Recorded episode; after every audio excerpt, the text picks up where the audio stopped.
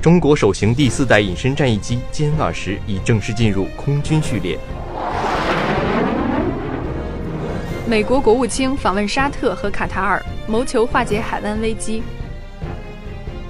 普京不排除女性成为下任俄罗斯总统的可能性。我校积极响应全国大学生征兵工作网络视频会议。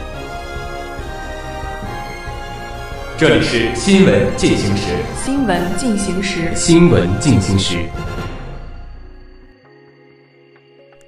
关注新闻热点，把握实时动态。欢迎收听二零一八年十一月十三日的新闻进行时。今天是星期二。下面是一组短讯。九日，国家综合性消防救援队伍授旗仪式在人民大会堂举行。中共中央总书记、国家主席、中央军委主席习近平向国家综合性消防救援队伍授旗并致训词，代表党中央向全体消防救援人员致以热烈的祝贺。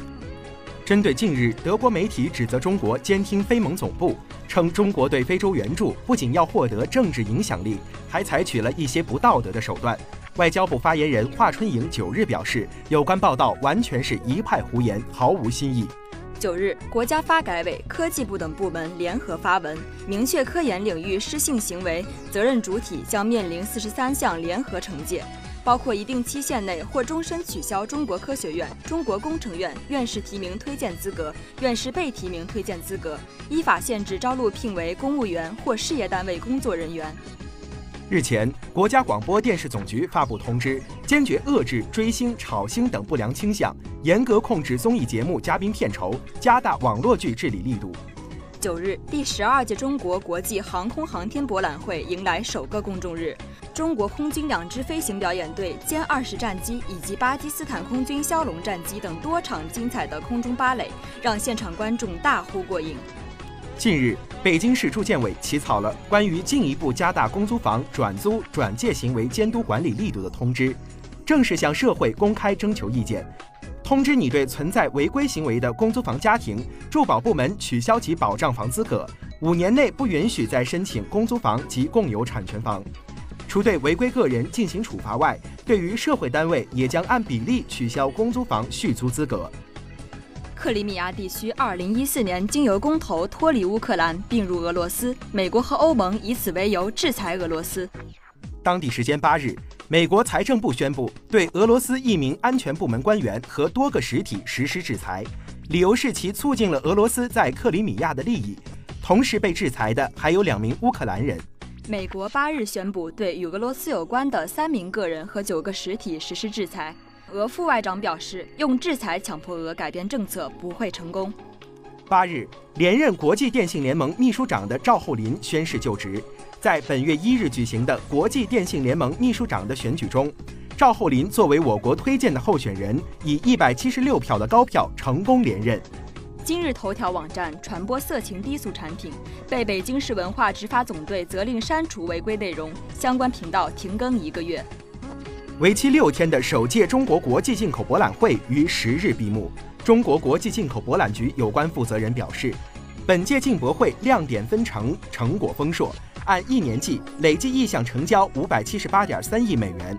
九日，交通运输部公布了《邮件快件实名收寄管理办法》，明确规定了寄递企业有关操作规范，并强化了对用户身份信息的保护。明确，如果寄件人拒绝出示有效身份证件，寄递公司不得收寄邮快件。十日，专家组就福建泉港裂解碳九泄漏事故公布调查报告。经调查，此次泄漏的物质为工业裂解碳九，短时间接触对人体一般伤害不大。目前泄漏区域海面油污已基本完成清理工作，环境监测数据表明，本区域海水水质和环境空气质量总体已经达标。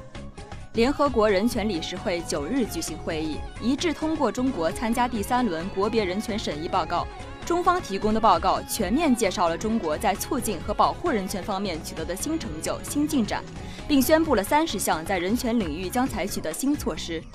十一日，第十二届中国国际航空航天博览会进入最后一天，歼二十多机编队将带来特别展示。除了飞行表演外，中国空军八一飞行表演队、空军航空大学红鹰飞行表演队飞行员还将近距离与公众互动。央视新闻频道和新媒体呈现了多场精彩直播。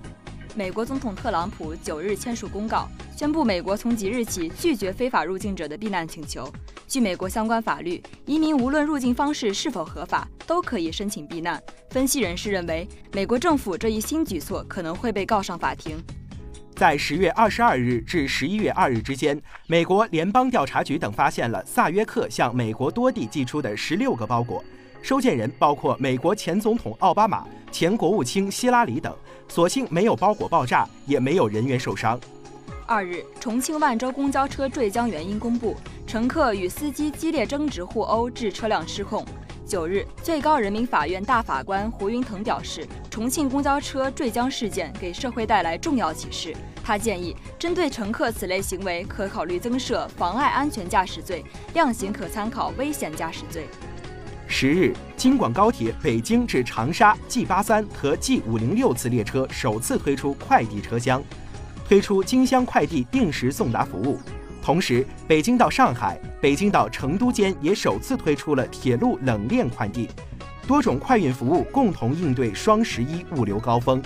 第三十四届大众电影百花奖颁奖典礼十日揭晓，吴京凭借《战狼二》获最佳男主角，陈瑾凭借《十八洞村》获最佳女主角，林超贤凭借《红海行动》获最佳导演奖，《红海行动》获最佳故事片奖，《建军大业》获优秀故事片奖。北京时间十日凌晨，在二零一八年蹦床世锦赛女子单跳决赛中，中国选手贾芳芳技压群雄，获得冠军。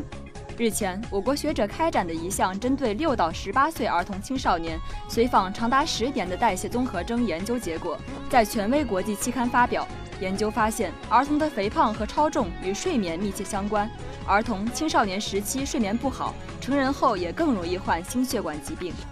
最后是今明两天的天气预报：今天多云，最低气温二摄氏度，最高气温十二摄氏度，微风。明天多云，最低气温四摄氏度，最高气温十三摄氏度，微风。